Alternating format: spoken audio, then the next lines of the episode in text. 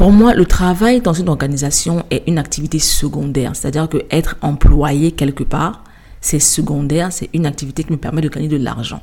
Mon fulfillment ne vient pas de là, mais de mes activités dans le cadre de la contribution au partage et à l'acquisition de connaissances. Créer du contenu autour de la connaissance, c'est très important pour moi.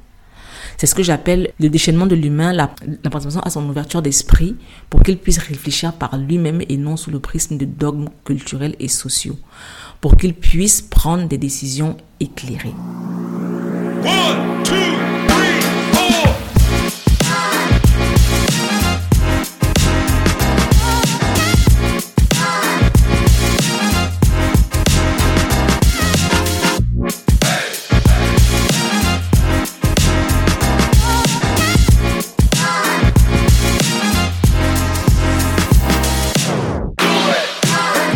Bonjour à tous, j'espère que vous allez tous bien. Mon nom est CB pour ceux qui ne me connaissent pas. Je suis les petites mains derrière le blog digression at medigression.com qui est la plateforme parente du podcast Les Papotages de C. Aujourd'hui, on se retrouve pour parler de la notion de choix, c'est-à-dire les choix qu'on fait, notamment les choix inconscients et leurs conséquences sur nos vies. Dit comme ça, je comprends que ça peut sembler un peu philosophique, mais le fond est super simple, vous verrez au fil de la discussion. Avant de commencer, je vous rappelle qu'il vous est possible de soutenir financièrement le podcast pour sa production et sa diffusion à travers un don ou même plusieurs dons. On ne, dit pas non à plusieurs dons. Euh, vous pouvez le faire via la plateforme Buy Me a Coffee at buymeacoffee.com slash bifoun qui est mon nom. buymeacoffee.com slash bifoun. Je mettrai le lien dans la description du podcast, du moins de cet épisode. Si le podcast vous est utile, s'il vous apprend des choses et vous éclaire sur des questions diverses, j'espère vraiment que c'est le cas, n'hésitez pas à le soutenir et à le partager autour de vous. Je tiens véritablement à remercier tous ceux qui le font déjà parce que c'est grâce à vous, c'est vraiment grâce à vous que nous nous retrouvons euh, dans cet espace depuis trois ans maintenant. Donc tout à l'heure, j'ai dit qu'on allait parler de la notion du choix. Ces derniers temps, je réfléchis beaucoup au concept de choix euh, et surtout les résultats de nos choix dans nos vies. La conclusion de ma réflexion jusqu'ici, c'est que la direction que prend une vie ou la vie qu'on mène n'est que le résultat d'une succession de choix, parfois très grands, parfois minimes. Avant de se lancer dans tout cela, euh, commençons par le commencement, c'est-à-dire les définitions. Vous savez que je suis une fan de définitions. Donc commençons par les définitions. Qu'est-ce qu'un choix? Le dictionnaire auquel j'ai fait le plus confiance jusqu'ici, c'est le Robert, et voici ce qu'il propose comme définition. La première, c'est action de choisir, décision par laquelle on donne la préférence à quelque chose. Elle est ma préférée jusqu'ici. Euh, ensuite, on a pouvoir, liberté de choisir, existence de plusieurs parties entre lesquelles choisir. Et enfin, on a ensemble de choses parmi lesquelles on peut choisir. La première définition est celle, comme j'ai dit, que je préfère et celle par laquelle je vais commencer parce qu'elle est liée à l'événement qui a déclenché ma réflexion. Si je devais intituler cette première partie du podcast, je l'intitulerais Les choix inconscients et la non-perception de la réalité. Revenons sur cette première définition pour savoir de quoi il est question. Action de choisir, décision par laquelle on donne la préférence à quelque chose. L'événement qui a déclenché ma réflexion est euh, assez basique. C'est un profond ressentiment envers mon compagnon. Mais alors un profond ressentiment. C'est-à-dire que parfois je frisais l'aigreur, quoi. En fait, pour, comprendre d'où tout ça est parti, il faudrait qu'on revienne un petit peu sur, euh, sur les choses importantes pour moi dans ma vie jusqu'ici. Il y a la création de contenu. J'ai commencé à créer du contenu euh, publiquement, je vais dire ça comme ça, j'ai commencé à le diffuser publiquement il y a sept ans, en 2015, euh, dans, dans l'optique de d'acquérir des connaissances, mais aussi de les partager. Surtout de les partager. Donc ça a une place essentielle euh, dans ma vie. Ensuite, il y a hum, ma perception du travail. Comment est-ce que je conçois le travail? C'est-à-dire le travail... Hum, comment est-ce que je vais expliquer ça? Anyway. Pour moi, le travail dans une organisation est une activité secondaire. C'est-à-dire que être employé quelque part, c'est secondaire, c'est une activité qui me permet de gagner de l'argent. Mon fulfillment ne vient pas de là mais de mes activités dans le cadre de la contribution au partage et à l'acquisition de connaissances. Tout à l'heure, je l'ai dit, créer du contenu autour de la connaissance, c'est très important pour moi. C'est ce que j'appelle le déchaînement de l'humain, la, participation à son ouverture d'esprit pour qu'il puisse réfléchir par lui-même et non sous le prisme de dogmes culturels et sociaux. Pour qu'il puisse prendre des décisions éclairées. C'est ça, en fait, le goal même de, de, de, de, la création, le partage de contenu, en ce qui me concerne. Ensuite, il y a comment est-ce que je me définis, comment est-ce que je me perçois. Je ne me perçois pas comme une employée. Parce que pour moi, être employé, c'est une forme d'asservissement. Je me considère comme quelqu'un euh, pour qui le travail d'employé n'a qu'une position tertiaire dans sa vie. C'est ce par quoi je gagne de l'argent, ce n'est pas ce qui définit ma vie, mon quotidien ou qui je suis. Jusqu'à récemment encore, euh, mon travail d'employé n'avait pas une grande place dans ma vie. Quand je dis récemment, c'est jusqu'à il y a trois ans, euh, jusqu'à ce que j'ai mon enfant et que je prenne la décision de changer beaucoup de choses dans ma vie. Le, travail n'avait pas une place centrale dans ma vie, c'est-à-dire mon travail d'employé. C'était mon travail de création de contenu qui avait une place centrale dans ma vie en termes d'activité. Donc, euh, mon ressentiment envers mon compagnon est parti de quelque chose, d'une chose très simple, sa liberté il est euh, auto-employé. C'est-à-dire, quand on a eu notre enfant, on a décidé tous les deux de, retourner à plein temps vers le salariat. Et ensuite, euh, lui, a eu l'opportunité de, de se détourner de ça et de faire des choses personnelles, des activités personnelles génératrices de revenus euh, dans lesquelles il s'en sort très bien. Donc, euh, c'est quelque chose que je considérais comme comme lui étant libre et moi étant enchaîné, parce qu'il avait la possibilité de faire ce qu'il voulait et que moi, en fait, dit comme ça, je pense que c'est pas, c'est pas, c'est pas, c'est pas assez clair. Généralement, j'ai du temps pour travailler, du moins avant de, de, de, fonder une famille, j'avais du temps pour travailler, mais aussi du temps pour faire mes activités libérales, les miennes, c'est-à-dire ma création de contenu, toutes les activités que je faisais pour moi, en fait, pas pour un employeur. Donc c'était assez bien équilibré. Et être avec une personne qui a la possibilité de, de malgré les grands changements de nos vies, a la possibilité de, de faire des activités libérales et d'être focalisé dessus, pour moi c'était très difficile. Euh, je me disais, en fait, c'est sur ma tête que repose le poids de la parentalité parce que euh, je n'ai pas le temps, je n'ai pas le temps de me consacrer à mes activités libérales. Euh, il n'a jamais été question de, de de la place que prenait le travail. C'est-à-dire qu'il n'a jamais été question de quitter mon travail pour mes activités libérales parce que avant de fonder une famille, j'arrivais à faire les deux. Mais c'était plus, beaucoup plus le, le, fait de ne pas avoir de temps à consacrer à mes activités libérales et être avec quelqu'un qui avait, euh, à, mon, à mon sens, euh, tout le temps de se consacrer, lui, à ses activités libérales. Donc j'ai voice out ce ressentiment parce que je suis de ceux qui pensent que euh, les garder en soi euh, empoisonne l'atmosphère et les relations. Donc j'ai partagé mon ressentiment avec lui et sa réponse a été euh, la suivante. Je l'ai notée parce qu'elle m'a vraiment marqué. Nous faisons juste des choix différents. Le temps que tu passes à faire du sport, je le passe à faire autre chose. Le temps que tu passes à regarder un documentaire ou une série, je le passe à faire autre chose. Nos choix sont différents. Je lui en ai beaucoup voulu euh, quand il m'a donné cette réponse-là parce que je me suis dit, en fait, il se fout du monde parce qu'il me dit que si je n'arrive pas à me consacrer à mes activités personnelles, c'est parce que euh, je ne me donne pas le temps de le faire. Est-ce qu'il se rend compte que mon travail est pesant? Est-ce qu'il se rend compte que euh, ça, ça, ça, ça bousille complètement, complètement ma bande passante, euh, ma capacité à réfléchir? Je n'ai plus en fait d'espace de création dans ma tête en réalité parce que je suis très prise par le travail et j'étais en mode mais en fait il se fout de moi.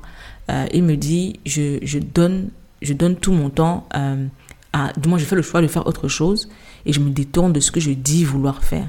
I was so, so mad. I was so mad. Et cette, euh, cette réponse-là est restée en moi euh, avec toute la colère et tout le... En fait, elle a décuplé mon ressentiment auquel s'est ajouté beaucoup de colère le, changement est parti d'un, du moins pas le changement, mais je veux dire le déclenchement de la réflexion autour de cette réponse. Parce que cette réponse-là, en fait, quand il a dit nous faisons des choix différents, euh, le déclenchement est parti d'un, d'un, d'une situation qui n'est pas du tout liée à ça. C'était le départ de ma nounou. J'en ai beaucoup parlé sur Instagram, comment ma nounou m'a lâché un matin, elle a disparu. Euh, Et puis j'ai dû, j'ai dû prendre les rênes. En fait, la, la, la, la, période était très difficile parce que mon compagnon était en, voyage pour une longue période pour ses activités. Euh, ma fille était en congé il y avait le, le, travail, j'avais plein, plein, mais alors plein de choses à faire au travail parce que je cumulais deux postes, ce qui est toujours le cas en ce moment. Euh, on est en pleine, l'organisation est en pleine transformation, donc on est à cheval entre deux organisations, ce qui fait que on cumule pratiquement tous deux postes. Donc c'était vraiment lourd. Donc la nounou s'est barrée euh, et je devais rester à la maison avec ma fille. Je n'étais pas en congé. It was a lot. Et ça m'a permis de, de réfléchir à beaucoup de choses. Par exemple, premièrement, la place du travail dans ma vie. Je me suis rendu compte que la, le travail avait toute ma vie. C'est-à-dire, tout mon temps, en fait, tout mon temps était dédié au travail parce que j'étais à la maison et j'étais hyper méga stressée par le fait que je n'étais pas au bureau. Pourtant, aussi bête que cela puisse paraître, on a la possibilité de travailler de la maison et j'ai tout, mais alors tout le, les, les, je veux dire l'appareillage, on va dire ça comme ça, pour que je puisse travailler à la maison. Mais j'étais focalisée par le travail au, euh, focalisée sur le travail au bureau et mon manque de productivité si je ne suis pas au bureau. Donc ça a été les premiers jours ont été difficiles parce qu'il y avait du ressentiment, il y avait de la colère, il y avait euh, l'impatience parce que je me disais je n'arrive pas à faire ce que j'ai envie de faire, que tout ceci passe super vite pour que je puisse me consacrer à autre chose. Le deuxième facteur, ça a été le temps passé avec ma fille. J'ai passé pratiquement un mois à la maison avec ma fille et elle a, comment est-ce que je vais dire ça? Ça peut paraître, ça peut paraître bizarre. Elle n'a que trois ans, mais j'ai réappris à passer du temps avec elle. And it was so great. C'était difficile parce que s'occuper d'un enfant H24, quand on a des meetings, quand on a ci, quand on a ça, je me rappelle d'une situation super loufoque aujourd'hui, mais qui n'était pas du tout drôle à ce moment-là. J'avais un meeting, j'avais fait une mission et il y avait un, on a, fait un meeting où je devais faire la restitution des résultats de la mission, right? Ce jour-là, j'étais à la maison avec la petite et il pleuvait à verse. Il y a eu beaucoup d'inondations ici ces, ces, derniers mois. Euh, donc ce jour-là, il pleuvait vraiment et l'eau entrait par mon salon. Parce que l'évacuation par le, par le balcon était bouchée, je ne savais pas, et l'eau rentrait par le salon. Du coup, j'avais la serpillère en main, j'étais en train de nettoyer le sol, j'avais serpillère et seau à côté de moi, j'étais en train de nettoyer le sol. J'avais le meeting sur le téléphone où je devais présenter en même temps. Et j'avais l'enfant qui criait derrière, je veux des saucisses, je veux des, raisins, je veux ceci, mets-moi ceci, mets-moi ceci. It was hell at, the, at that like à ce moment-là, mais aujourd'hui c'est totalement loufoque. Et puis je me suis rendu compte qu'en fait tout ça n'est pas important. Le plus important c'est que mon enfant soit dans de bonnes conditions, que mon enfant soit heureux, que j'ai une relation saine avec mon enfant, euh, parce qu'au final ce travail-là je le fais, je, je l'aime, hein, je ne dis pas que je ne l'aime pas, j'aime ce que je fais, j'aime le domaine dans lequel je travaille, euh, mais en réalité je travaille à plein temps pour mon enfant, pour, lui, pour, pouvoir lui offrir ce que je veux, du moins pour pouvoir nous offrir la vie que je veux nous offrir. Parce que mes activités libérales ne peuvent pas me donner, me payer autant que me paye mon travail. So, ça m'a permis de, revoir mes priorités, de, de recentrer mes priorités, euh, de comprendre où sont les choses importantes.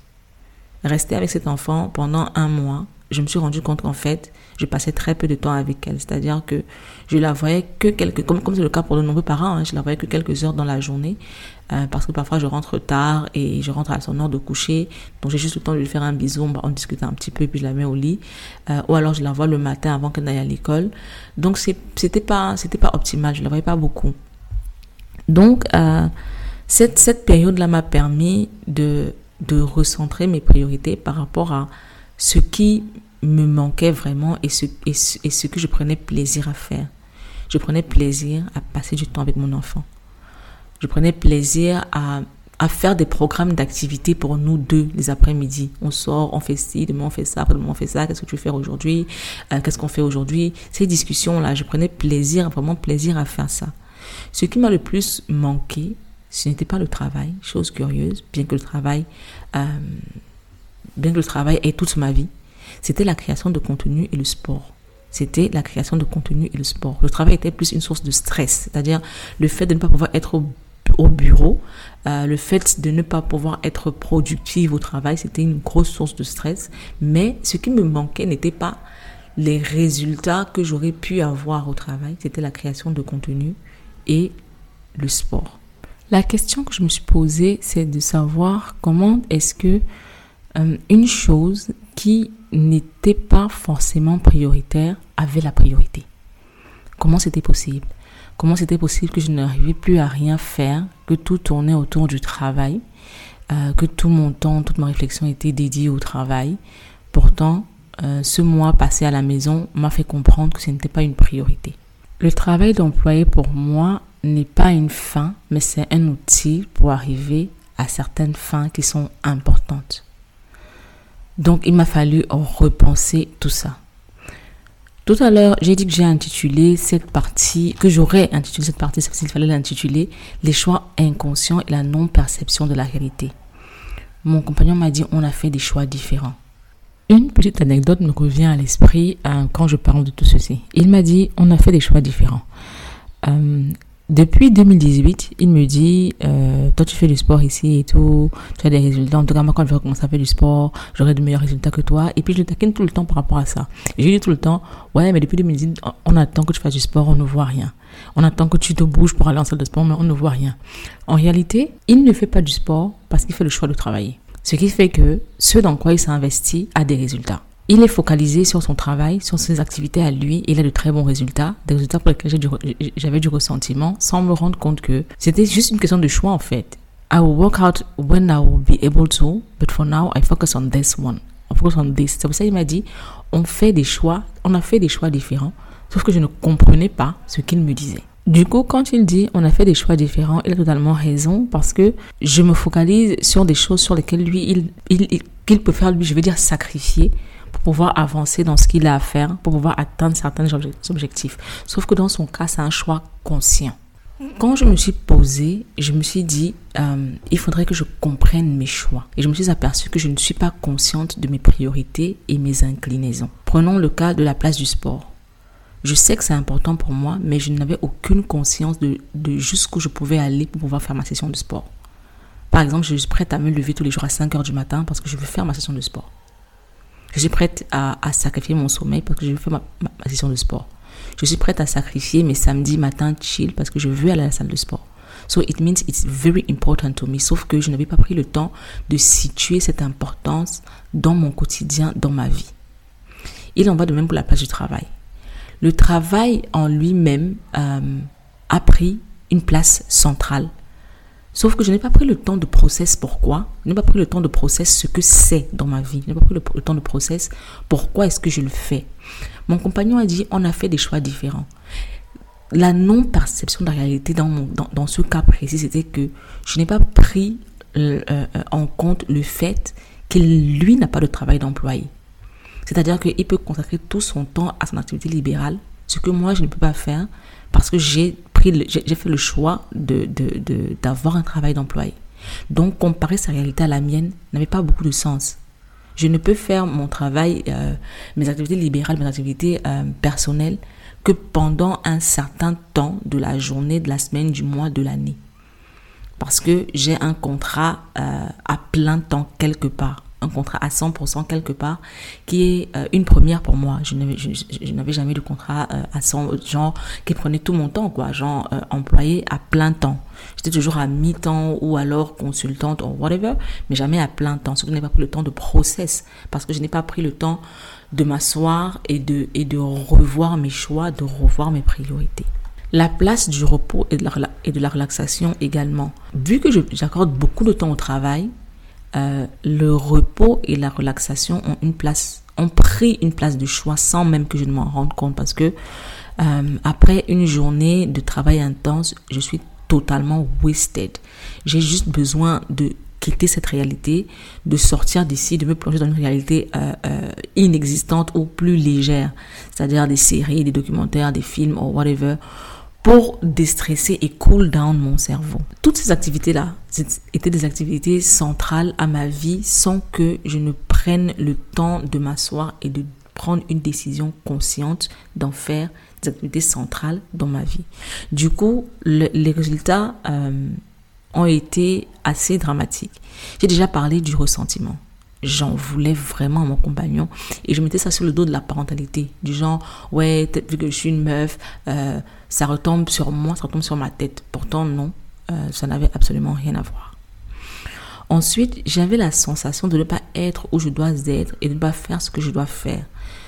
C'est, c'est très, euh, ça, ça, c'était, ça, ça donne naissance à un, véritable mal-être de me consacrer entièrement à mon travail d'employé et de ne plus pouvoir euh, me consacrer à la création de contenu et à l'acquisition de connaissances. Le mal-être était réel. J'avais vraiment l'impression de ne pas être à ma place, euh, d'être obligée de faire des choses que je ne, que, qui that were not fulfilling actually.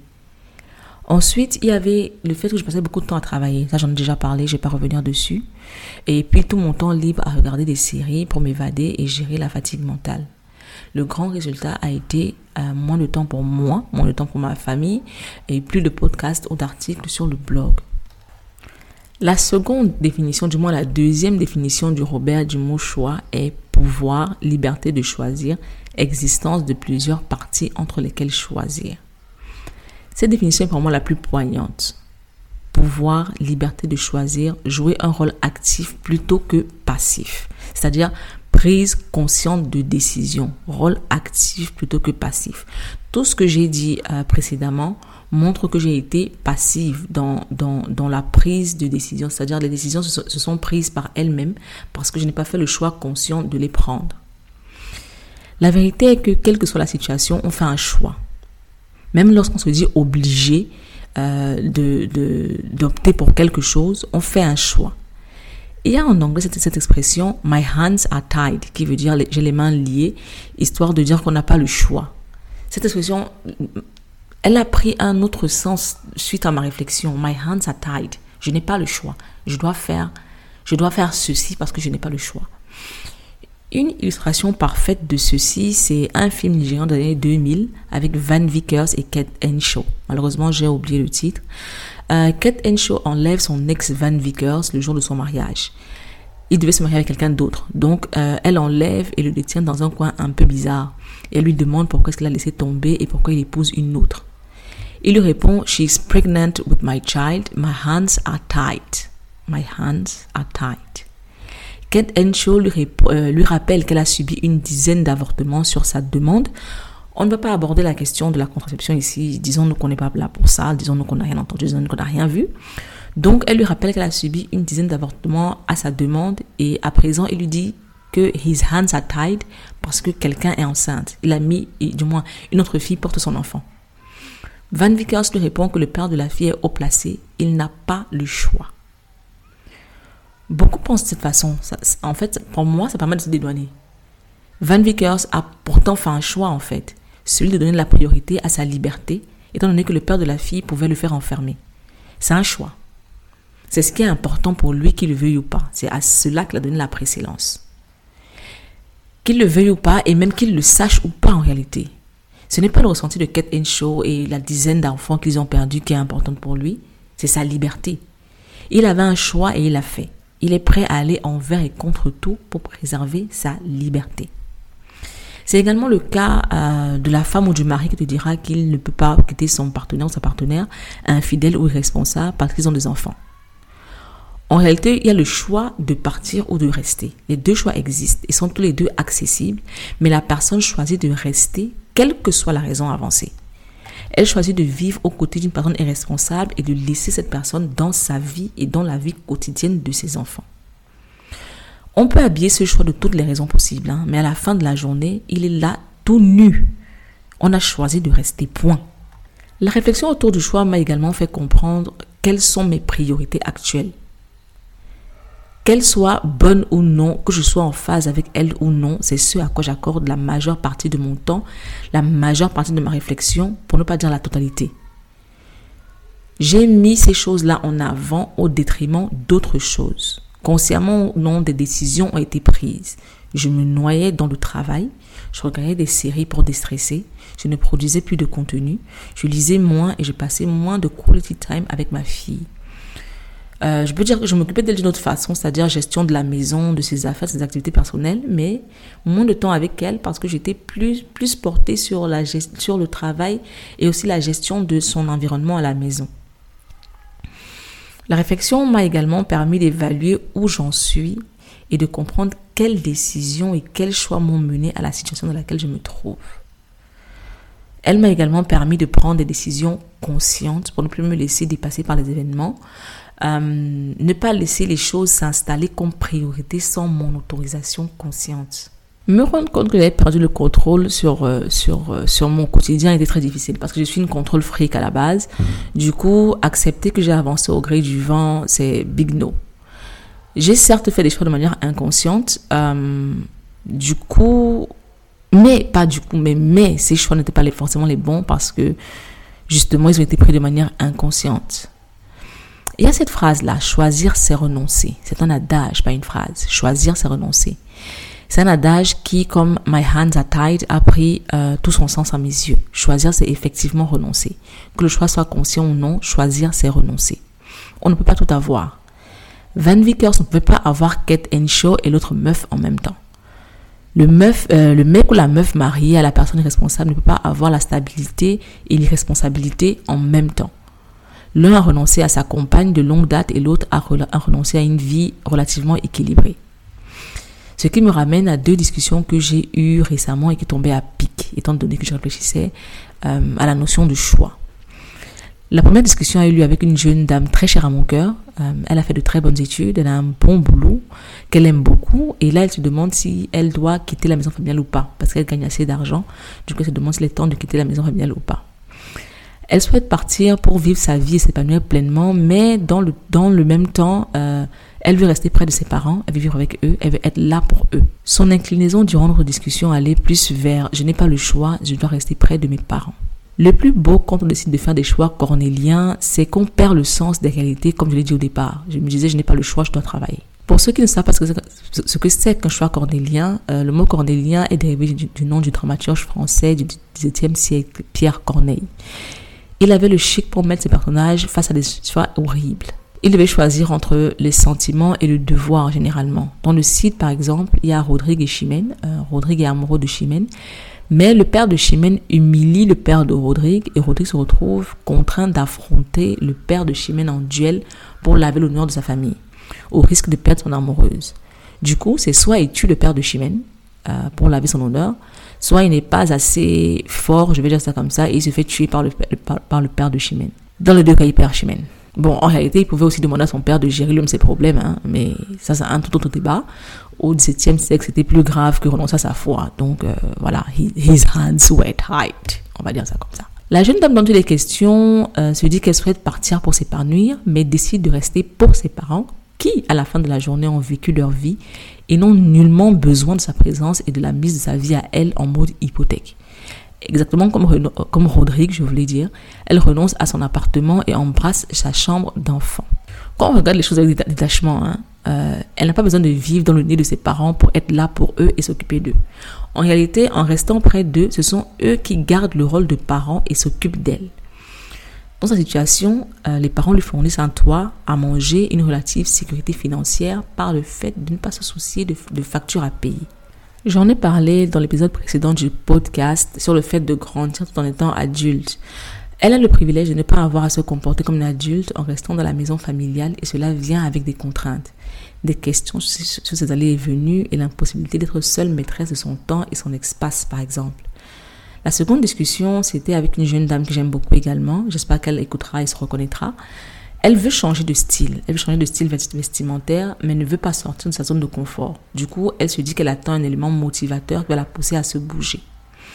En réalité, son choix est fait elle ne compte pas changer de style, mais renoncer au fait de changer de style est lourd. Du coup, on laisse le lead à un hypothétique élément externe, c'est-à-dire un motivateur. La place du motivateur dans la prise de décision est très importante. Je me suis aperçue dans mon évaluation de mon comportement à moi-même que parfois je ne faisais pas ce qu'il y avait à faire parce que je ne me sentais pas motivée. Sauf que rien ni personne m'apportera de fleurs, personne, absolument rien ne me suppliera de me bouger. Soit je me bouge, soit je ne me bouge pas. Et si je ne me bouge pas, je dois vivre les conséquences de mon inaction. Le motivateur va une fois de plus briller par son absence au niveau de ses conséquences parce qu'il ne sera pas là pour les porter avec moi. So, ce qui m'emmène à la dernière partie de cet épisode, qui est faire des choix conscients. En ce qui concerne le travail, je sais que c'est un, un aspect important de ma vie. Pas le travail en lui-même, mais la productivité. Lorsque j'ai eu un enfant, j'ai dû mettre mon système à jour pour donner la précédence à ma famille, parce qu'à mes yeux, elle est plus importante.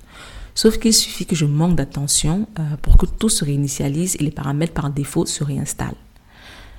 Je travaille tout le temps. Du coup, je suis totalement wasted durant mon temps libre. J'ai juste envie de me noyer dans des séries. Il a fallu reléguer le travail à la place que je lui donne, c'est-à-dire la troisième place. Il a fallu faire le choix conscient de, de, de, de, revoir mes priorités et de situer chaque priorité à sa place. Et celle que je donne au travail dans ma vie, c'est la troisième place. Il vient après ma famille, il vient après mon activité d'acquisition et de partage des connaissances. Je fais le choix conscient de ne plus travailler non-stop. Le départ de la nounou m'a fait comprendre que je devais passer plus de temps avec ma fille, j'en ai parlé tout à l'heure. Surtout que ce moment coïncidait avec la période de préparation pour l'intégration à sa nouvelle école et son inscription des activités l'après-midi. Ça ferait qu'elle allait être occupée et moi aussi. Du coup, il fallait trouver le moyen de passer plus de temps avec elle. Le problème ne se posait pas vraiment pour son père parce qu'il travaille de la maison. Du coup, il, passe beaucoup de temps avec elle.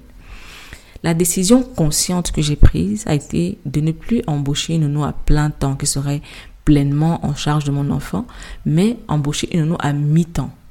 Elle ne viendrait plus le matin pour s'occuper de la petite, je le ferai moi-même. Puis je l'emmènerai à l'école, ça nous permettra de démarrer la journée ensemble tous les jours. J'ai également pris la décision de partir du bureau plus tôt certains jours de travail de la maison le vendredi pour chiller avec ma fille. Décision consciente qui me permet de replacer mes priorités. Beaucoup diront très très bon choix. Hein. C'est vraiment, vraiment bien pensé, franchement très bon choix. Mais quels que soient les résultats positifs, aucun choix ne se fait sans revers. Je me lève nettement plus tôt le matin. Je commence ma journée entre 4h30 et 5h pour pouvoir démarrer ma journée, faire ma session de sport, je vous ai parlé de son importance, et tout préparer prendre le réveil de ma fille à 7 heures. Parce que quand elle se réveille, je dois être prête pour pouvoir m'occuper d'elle, euh, la prêter pour qu'on parte ensemble. Ce qui signifie que mon heure de coucher et donc mes activités du soir doivent changer, ce qui n'est pas facile du tout. En parlant de la difficulté des choix, je souhaite revenir sur le cas de la jeune dame qui se demande si elle doit quitter le domicile familial. Si son baromètre, c'est la facilité du départ, elle a tout fond. Le baromètre ne doit pas être la facilité de faire ci ou ça.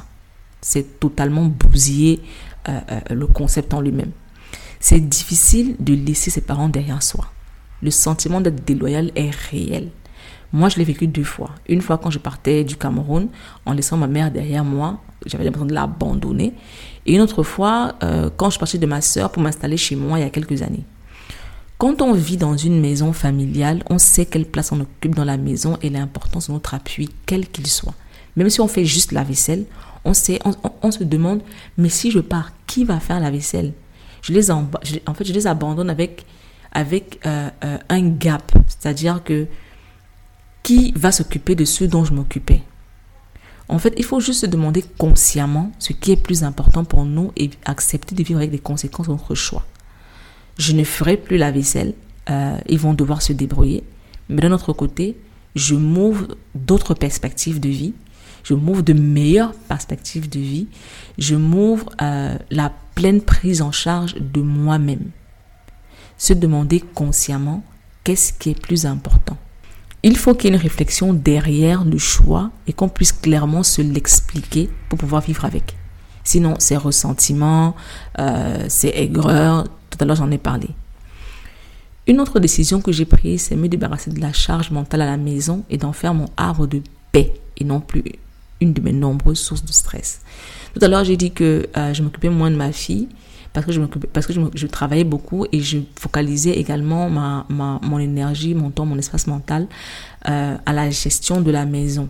C'est-à-dire qu'elle soit dans un environnement, même si je ne suis pas là, qu'elle soit dans un environnement, que les gens qui vivent à la maison soient dans un environnement plaisant source, alors grosse source de stress.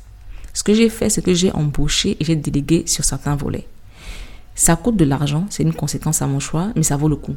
Parce que ma vie est plus paisible et, plus, et je suis plus en phase avec mon quotidien. j'ai moins besoin de déstresser, donc j'ai moins besoin de regarder des séries et j'ai plus de temps pour avancer sur mes lectures.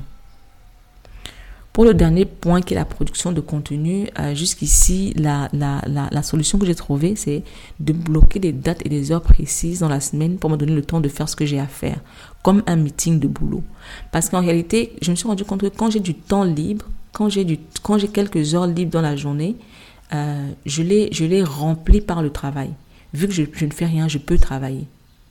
Pourtant, si je prends des rendez-vous importants pour moi, pour faire des choses importantes pour moi, le travail, je ne suis plus en mode, euh, comment je veux dire, en mode flottant. Il y a quelque chose à faire. Ce n'est plus, non, vu que ces heures-là sont libres, je peux travailler, donc je vais travailler. Ce qui fait que le travail prend absolument tout mon temps, que ce soit le temps libre, le temps de travail.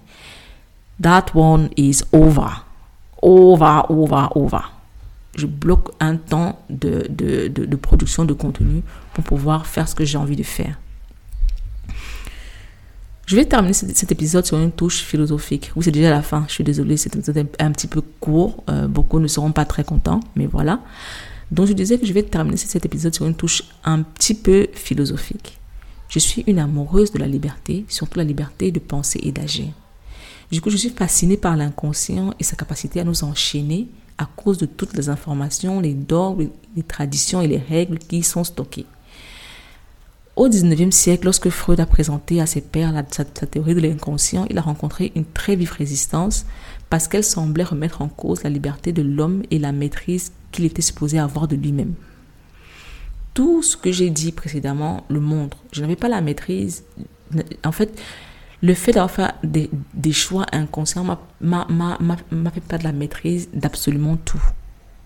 L'inconscient est un ensemble de processus réels dont nous n'avons pas le sentiment et dont nous ignorons qu'ils se déroulent en nous au moment où ils se déroulent. Donc les choses se passent en nous, sans notre consentement, sans notre conscience, et puis on subit les résultats, tout simplement. Le paramétrage par défaut dont j'ai parlé précédemment fait partie de l'inconscient, par exemple. Il faut un effort conscient pour ne pas retourner vers son, vers son paramétrage par défaut, comme dans mon cas, de faire du travail son tout en fait. C'est vraiment dommage qu'on nous apprenne la philosophie en terminale euh, quand on n'a absolument aucune maturité pour la comprendre. Ce serait bien que euh, ceux qui écouteront cet épisode prennent le temps de s'informer sur tout ce qui est philosophie, psychologie, euh, place de l'inconscient, pour retrouver leur liberté, pour reprendre les rênes en fait de leur quotidien.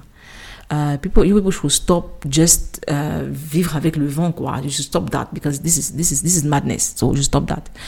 So, j'ai fait le tour de la question. Je vous rappelle que pour soutenir l'épisode, euh, du moins pour soutenir les, le podcast, vous pouvez aller sur buymeacoffee.com slash et faire un don ou plusieurs dons. Euh, soyez généreux. Euh, je mettrai le lien dans la description de l'épisode. Du coup, je peux dire people buy.